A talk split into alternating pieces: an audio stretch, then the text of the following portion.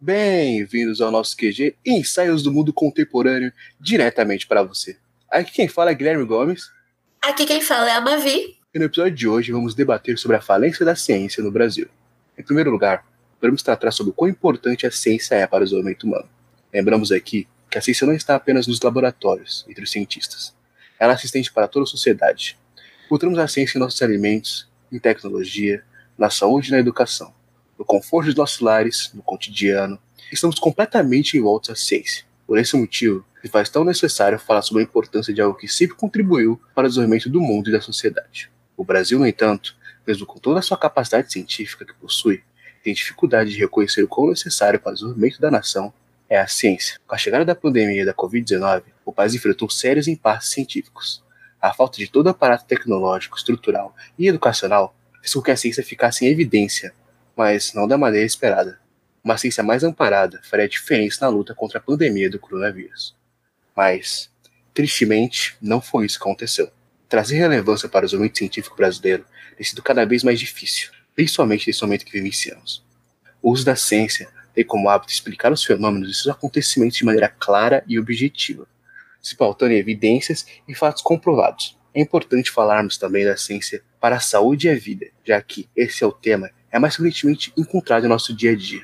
E a ciência não é apenas uma matéria que estamos na escola. Para a vida, o domínio científico pode ser visto na questão da saúde pública, e essa não se resume apenas aos hospitais públicos. A ciência é a base das descobertas, prevenção, vacinas e tratamento das doenças práticas que aumentam a qualidade e expectativa de vida do ser humano. É nas verdades e nos laboratórios que o processo de cura para uma doença realmente começa. Um dos exemplos que demonstra o quanto a ciência brasileira também está ajudando na luta contra a Covid-19 é a pesquisadora pós-doutoranda da Faculdade da Medicina da USP, Jacqueline Góes de Jesus, que inclusive é bolsista e conseguiu liderar uma equipe para sequenciar o genoma viral sobre o coronavírus. Essa equipe também contou com a parceria do Laboratório Estratégico do Instituto Adolfo Lutz. Essa descoberta demorou meses para ser produzida em outros países, Porém, aqui do Brasil foi realizada apenas uma semana e trouxe um avanço enorme na previsão sobre os aspectos da doença, sobre a mutação que esse vírus pode sofrer e qual seria a sua origem.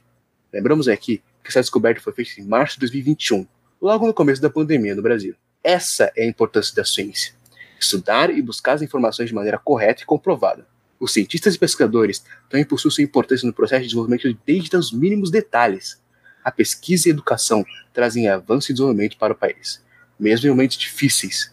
É por isso que nunca devem ser esquecidos. Portanto, antes de aprofundarmos o assunto acerca da falência da ciência no Brasil, é necessário entendermos o que significa a palavra ciência e qual a sua importância para a sociedade.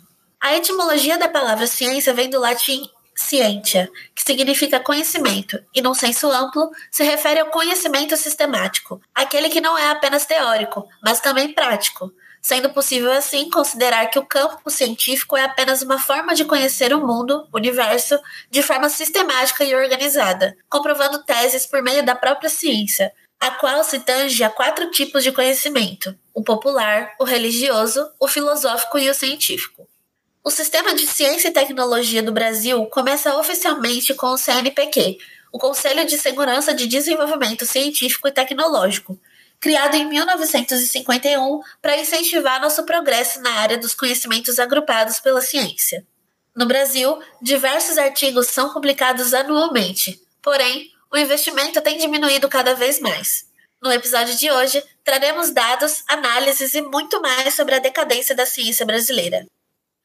Muito da perda científica no Brasil se dá pela má gestão, falta de investimento e até mesmo pelo fato de governos priorizarem outros gastos ou aplicações financeiras. Apesar de hoje estarmos em um patamar não tão confortável, nas últimas décadas o Brasil teve um bom avanço na pesquisa científica. Pulamos quase 10 posições de 1996 a 2011, atingindo a 13ª colocação no ranking mundial de trabalhos científicos. Levantamentos indicaram que nosso país corresponde a 3% das publicações do mundo, sendo que em 1994 era apenas 0,7%. De 2000 a 2013, os investimentos estatais na área passaram de 1 bilhão para 12,7 bilhões de reais. mas porque, mesmo com os avanços, ainda não temos uma ciência bem estruturada e, pior, em crises nos dias atuais. O excesso de burocracia acaba por atrapalhar o processo científico. A simples compra de materiais necessários para a realização de pesquisas requer várias aprovações, que levam tempo e dinheiro. Vários desses materiais precisam ser importados pela falta deles em território brasileiro, porém, a verba para isso é baixa e os impostos sobre a importação muito altos, o que acaba por deixar cientistas com as mãos atadas. A troca de governos e a falta de planejamento dos mesmos gera diferença do orçamento anual para a ciência e é um dos pontos que mais trava o Brasil de se tornar um país científico. Em 2010, a folha chegava perto dos 8 bilhões de reais. Em 2011, no governo Dilma, iniciou um processo de contingenciamento com bloqueio do uso desse dinheiro. Em 2012, caiu mais de um terço, para 5 bilhões, e em 2013 subiu para 12,7 bilhões. Recorde para a ciência, ou seja, nem aquele que faz o uso desse dinheiro consegue se programar, iniciar ou dar continuidade a um trabalho, pois nunca se sabe como será o próximo mês. Trazendo a discussão para o recente governo, não é surpresa para ninguém que a ciência completamente deixada de lado. Segundo dados do National Science Foundation dos Estados Unidos, o Brasil teve um salto de aproximadamente 70% de artigos científicos na última década, pulando mais de duas posições no ranking, sendo agora o 11 primeiro. Mas nem esses avanços foram suficientes para conter os cortes na área. O Ministério de Ciência e Tecnologia vem sofrendo cortes desde 2014. Isso afeta diretamente o cenário científico do Brasil, pois universidades e institutos vinculados ao Ministério precisam dessa verba para produzirem. Vamos entrar em um estado vegetativo este ano, disse ao jornal da USP o bioquímico Glaucio Olívio, ex-presidente do Conselho Nacional de Desenvolvimento Científico e Tecnológico, o CNPq, se referindo ao ano de 2021. É assustador, ameaçador e pode tornar irreversível, afirma Helena Nader, uma biomédica pesquisadora. Em 2020, o CAPES, Coordenação de Aperfeiçoamento de Pessoal de Nível Superior, e o CNPq, já citado anteriormente, sofreram cortes de 30% e 80%, respectivamente, sendo que, em 2019, o Brasil já havia perdido 18 mil bolsas de estudos devido à redução de investimento na área. O valor reservado para bolsas de pesquisas não chega a um bilhão, sendo que mais de metade ainda depende da aprovação.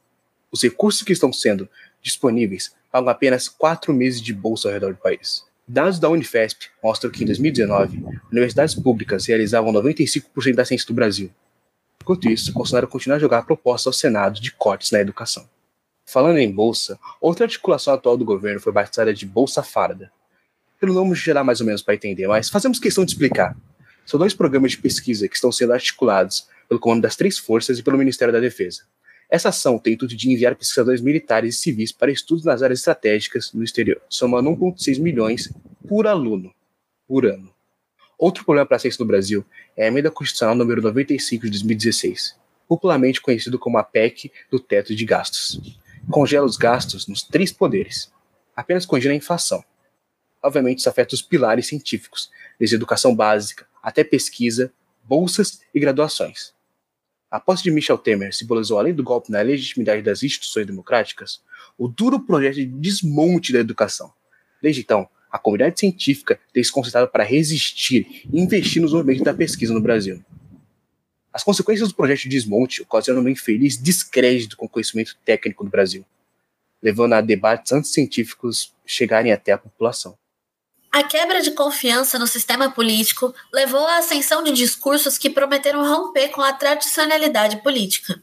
Porém, o rompimento foi somente com a ciência e a educação. Com a eleição de Jair Bolsonaro, os ataques à imprensa, a crença nas mídias alternativas e as dúvidas em relação aos veículos de informação, as portas se abriram para a conveniência das fake news. Fortemente apoiado pela ala ideológica, Bolsonaro se elegeu sob grande influência do guru intelectual, auto-intitulado filósofo Olavo de Carvalho. Por conta própria, o guru diz que estudou livre dos vínculos ideológicos da academia, sendo um reflexo do perfil anticientífico que questiona as pesquisas científicas. Olavo foi um forte influenciador do alto escalão do governo e da família Bolsonaro, com teorias como criacionismo, terraplanismo, debates sobre mudanças climáticas e influência do comunismo.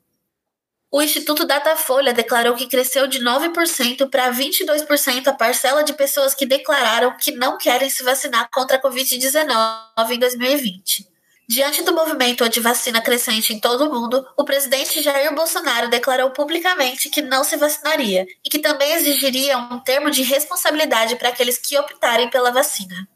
Argumentos em relação aos lucros e interesses econômicos das indústrias farmacêuticas, medo dos efeitos colaterais ou até mesmo a falta de necessidade de se vacinar sustentam o crescente movimento. Doenças antes erradicadas estão voltando devido à queda de cobertura devido à baixa das vacinações. O Brasil enfrentou um surto de sarampo em 2018, levando 15 pessoas à morte por uma doença antes já erradicada, em um país que antes era referência em vacinações. Agora, desafiando todas as evidências científicas e, para a tristeza de Nicolau Copérnico, os terraplanistas. O grupo veio guiado fama nas redes sociais por buscar explicações exóticas para contrapor o heliocentrismo e o formato da Terra. As explicações se expandem para questões como: o Sol pode ser elétrico? Além de questionamentos sobre a possibilidade do Sol ser bem menor em relação à Terra, e sobre a existência dessa tal da, entre aspas, gravidade. Canais alternativos pelo mundo todo acusam as teorias científicas de falácias e buscam provar suas teorias anticientíficas, analisando as estações do ano, fusos horários e eclipses. Aqueles que não aderem aos novos pensamentos terraplanistas são acusados de globalistas, termo usado pelo Ernesto Araújo em seu blog. Com os grupos anti-ciência ganhando espaço no Brasil, o plano do governo já indicava sinais de colapso para a educação durante sua campanha presidencial. Pouco tempo após a implementação da PEC de testes de gastos, consultor da área de educação da campanha eleitoral de Bolsonaro declarou que acreditava que as ciências humanas não teriam significância para o desenvolvimento científico do país. A relação entre os setores conservadores e neoliberais no Brasil tendem a associar as ciências humanas a um conhecimento inválido ou inútil. Portanto, para compreender sua importância, é necessário refletir sobre seu dever social. O patrono da educação brasileira, Paulo Freire, defende que a educação deve ser emancipatória e libertadora. Sob os ideais do pedagogo, os estudantes e a comunidade científica brasileira resistem juntos ao desmonte de todos os setores educacionais. Durante os debates para aprovação da PEC 241, um deputado federal decretou que quem não tem dinheiro não faz faculdade.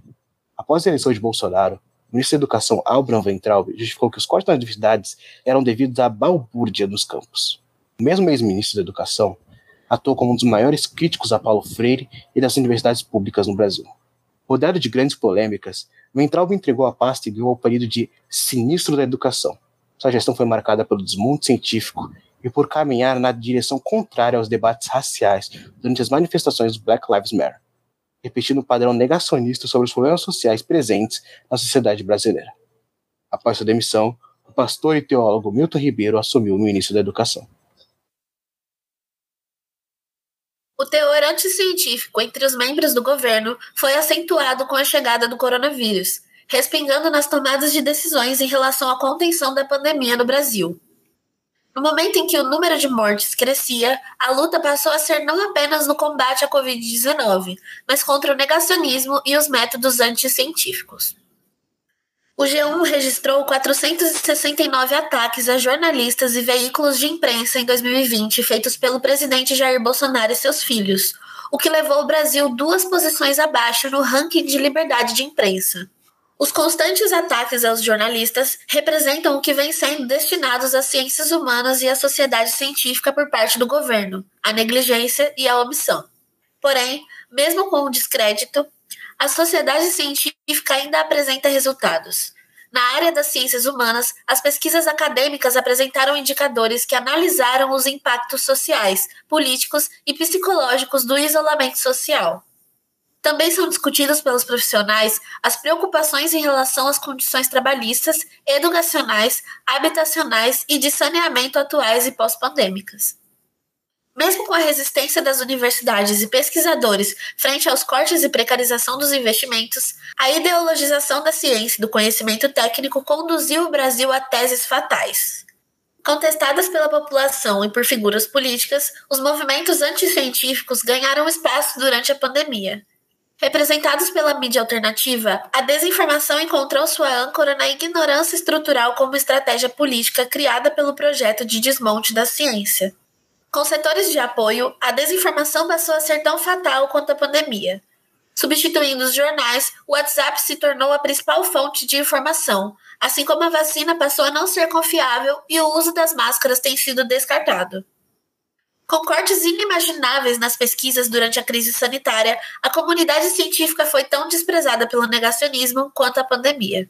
A tese da imunidade de rebanho que levou Manaus à asfixia, quando somada à gravidade da pandemia e as 14 ofertas de vacina recusadas pelo governo federal, escancaram o descaso pelas instituições científicas. Entre os tratamentos sem evidência científica, as fortes apostas do governo federal em torno do chamado kit Covid atuaram como um tratamento precoce em redes de saúde pública, mesmo sem qualquer comprovação científica. Contra o negacionismo foram os casos de hepatite medicamentosa, devido ao excesso de medicamentos como a ivermectina, cloroquina e hidroxicloroquina. Um país sem vacinação, descrente da ciência, com UTIs lotadas, sem recursos para pesquisas científicas, tampouco com insumos para a produção de vacinas. As ações negacionistas de ministros, deputados e de Bolsonaro podem ser julgadas na CPI. Mas o atraso na trajetória científica do Brasil frente ao desmonte da educação, assim como a crença popular dos métodos anticientíficos, não são facilmente reparáveis. Uma das consequências da desvalorização da ciência tem sido a migração de jovens pesquisadores. Devido aos cortes e à desvalorização da carreira, estudantes e recém-doutorados têm optado por deixar o Brasil em busca de ambientes favoráveis à carreira científica. Segundo o Departamento de Imigração Norte-Americana, entre 2019 e 2020, os níveis de imigração subiram 40% em relação a 2017 e 2018. Os vistos para entrada no país foram registrados com grau de especialização acima do, do, que é normalmente encontrado nas ciências. Entre 2011 e 2018, o conhecimento de brasileiros que saíram de maneira definitiva para o exterior foi de 184%, segundo a Receita Federal. A fuga de cérebros é uma das consequências da negligência brasileira em relação à ciência. Em entrevista, o biólogo Glauco Machado, do Estúdio de Biológicas da Universidade de São Paulo, diz que a redução do número de bolsas, o baixo valor das de mestrado e doutorado, que não são reajustados há vários anos, e o pessimismo em relação à futura contratação, especialmente para a área em que o principal empregador é a própria academia, é que são fruto da recessão econômica que atinge o país há pelo menos cinco anos. O biólogo também ressalta os programas de bolsas de diversidade no exterior que buscam por talentos internacionais, o que é extremamente atrativo para os novos pesquisadores que estão iniciando uma carreira científica e que não encontram espaço no Brasil. Inseguranças em relação ao mercado de trabalho e o medo do desemprego são questões recorrentes para estudantes e recém-doutores. A sensação da desvalorização do conhecimento, assim como as possíveis chances de perder a remuneração ao longo da pesquisa, se unem à falta de investimento na ciência. Com isso, o peso da carreira científica sob esse cenário tem desmotivado jovens cientistas a permanecerem em território nacional. A ausência de políticas ambientais e o incentivo do governo na área da educação e ciência são queixas recorrentes dos pesquisadores que optaram por seguir a carreira científica fora do país. Para o futuro da ciência brasileira, a exportação de pesquisadores pode significar o apagamento da ciência nacional. A constante fuga de cérebros leva consigo anos de investimento, recursos públicos e conhecimento técnico. Inevitavelmente, é esperado um déficit de pesquisadores e futuros educadores na ciência e produção nacional em alguns anos. Porém, sem um ambiente favorável ao desenvolvimento científico e à permanência dos pesquisadores no Brasil, a perspectiva econômica em relação ao futuro não pode ser otimista. Com as bases de exportação de matéria-prima e commodities e sobre grande dependência externa de países que investiram na ciência e na tecnologia, a dependência de recursos externos será um erro previsível no desenvolvimento econômico nacional. Apesar dos desafios que a ciência vem enfrentando no Brasil, Iniciamos aqui esperançosos em relação aos possíveis cenários da educação nacional. Devemos lembrar que o Brasil possui uma capacidade enorme de desenvolver a pesquisa e a educação, mesmo como comparado a outros países. Estamos entre as nações que mais publicaram informações sobre o coronavírus. Isso mostra ainda mais que nossa pesquisa é muito mais rica que pensamos, mesmo com todos os obstáculos e nossas dificuldades. Tendo em vista que o reconhecimento da carência que a falta de desenvolvimento científico acarreta é algo recente, as iniciativas e apoios voltados para a produção acadêmica também são. Aqui no Brasil, entre algumas agências de financiamento estudantil, temos duas que são as principais e atendem a maioria dos estudantes e pesquisadores: o CNPq e o CAPES. Em 2020, o CAPES informou que seu repasse não seria suficiente para atender novas bolsas. Quando bolsas não são fornecidas, os alunos não conseguem o subsídio necessário para manter seus estudos, impossibilitando o desenvolvimento acadêmico e da pesquisa. Portanto, é preciso pensar na ciência não como um gasto para o país. A educação e a pesquisa brasileira precisam ser logo vistas como estratégia de investimento a longo prazo, na qual o fruto do que será colhido é o crescimento do país em todas as áreas. Em outros países, que são mais desenvolvidos, a aplicação de recursos na ciência e na tecnologia mostra que o retorno do desenvolvimento na economia é muito maior para a sociedade. Um projeto de desenvolvimento nacional, que inclui o desenvolvimento científico, que atenda às demandas solicitadas tanto pelos estudantes quanto pela academia. Um projeto de política pública que consiga tornar o acesso à educação brasileira mais igualitário e que entenda o crescimento social e econômico também depende da ciência. O QG Podcast é produzido pelo Grupo de Pesquisa de Análise de Conjuntura Internacional, vinculado à Universidade Católica de Santos. Siga nosso perfil no Instagram, arroba Quarentena Global, e acompanhe nossos novos episódios todas as quintas nas principais plataformas. Fiquem saudáveis, fiquem seguros e até mais.